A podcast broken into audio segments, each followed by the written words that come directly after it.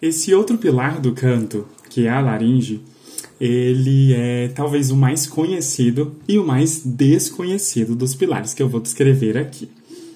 Bem, esse, esse conhecimento todo vem justamente porque é nessa parte que nós temos a parte científica mais palpável, porque a laringe ela faz parte do sistema respiratório e ela já foi muito estudada pela medicina e todos esses processos é, já foram estudados pela medicina, então a, a gente tem, obtém bastante informações.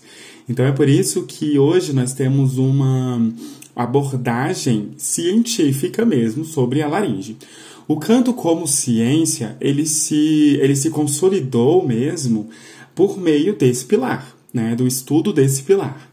Desde os primórdios, quando Manuel Garcia começou a escrever sobre o canto e desenvolveu a sua primeira videolaringoscopia, é, esse pilar ele começou a, a, receber mais informações científicas. Então é por isso que quando a gente fala desse pilar, é impossível não correr para a ciência. Eu vou fazer o possível para não encher esse episódio de termos científicos e uma abordagem completamente científica e vou me ater realmente aos músculos que a gente usa para fazer o nosso canto. Então, bem, esse pilar ele compreende o nosso pescoço. O pescoço ele recebe, obviamente, uma série de tensões, porque afinal de contas o pescoço ele, ele é uma parte do nosso corpo que trabalha com a sustentação. Né? A gente precisa estar sempre em contato com esse, com esse músculo, com o desenvolvimento da resistência desses músculos né, do pescoço, porque a gente precisa sustentar uma cabeça, o nosso corpo ele precisa uh, ter uma postura que facilite, enfim, que, que propicie a nossa saúde. O mais legal é que em relação à voz, uh, quando a gente fala de tensões no pescoço, é, aqui é o lugar que, bem, é o lugar mais conhecido, mas é o lugar que a gente menos recebe tensões. Sim, esse, essa tensão que a gente já tem no pescoço é a própria tensão de fazer as pregas vocais se juntar para vibrar. E quando a gente coloca uma tensão a mais, a gente, obviamente, fica com uma, uma sonoridade, uma voz com um som mais forte. Mas é, esse som mais forte, por aplicar mais força, tem um preço. E esse preço é um preço que eu não aconselharia um, um cantor a pagar, não, porque Uh, ele, ele cansaria mais rápido a sua voz num período curto de tempo. A longo prazo, danificaria uma série de estruturas, além de que o seu canto não fica artístico. Imagina, imagina mesmo, um cantor com uma voz bem poderosa, mas você percebe que ali ele aplica força.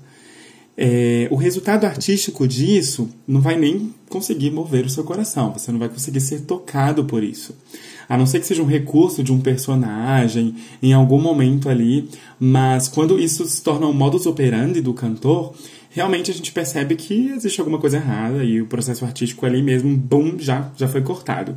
Então, é muito importante a gente entender o seguinte: a força aplicada nesse pilar deve ser o necessário para fazer a sua voz vibrar. E posteriormente, para fazer a sua voz segurar notas, ou seja, uma resistência, né, quando você consegue vibrar por mais tempo. E a partir daí, você só faz a manutenção desses músculos que se juntam para vibrar. É só isso. Eu costumo dizer aos meus alunos que essa parte do pescoço, a gente sente, na verdade, ela muito mais livre. Mas por quê? Porque quando a gente fala de esforço, tensão, força, na nossa cultura, a gente está ligando isso a um excesso de força, a uma força tão grande, mas tão grande, tão grande, que a gente esquece que o referencial deve ser do tamanho das nossas estruturas. Então, por exemplo, a laringe, ela tem uma estrutura pequena. E essa estrutura pequena, ela vai receber uma força pequena. A força grande da laringe é uma força pequena. Então, se você quiser aplicar uma grande força, por exemplo, para fazer um agudo de peito muito forte, que você dá conta de fazer, que está confortável, essa grande força na laringe, em, num, referencial, uh, uh, num referencial mais holístico, ele é, é uma força pequena. Então, é importante a gente parar para pensar que força que eu aplico extra na minha laringe, extra para fechar minha prega vocal, extra no meu pescoço, ela vai me trazer algum malefício. agora, daqui a pouco ou no futuro, não muito distante, mas traria. Para finalizar esse episódio de hoje, é importante a gente pensar nesse equilíbrio, né? Porque esse equilíbrio ele vai bater com o pilar que eu falei lá anteriormente, que é o pilar da respiração. Porque a respiração, ela cuida para que a gente não ah, solte o nosso ar numa velocidade, numa quantidade maior do que a laringe aguenta, né? Do que esse pilar da laringe aguenta. E ah, ao mesmo tempo, ele, esse pilar da respiração ajuda a gente a alongar essa vibração.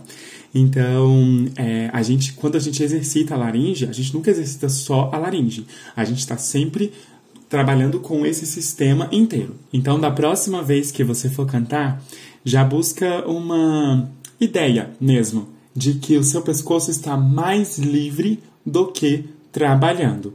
Eu acho que essa ideia é mais importante para o cantor porque você desenvolve as outras partes do seu sistema né, do canto. E é isso aí.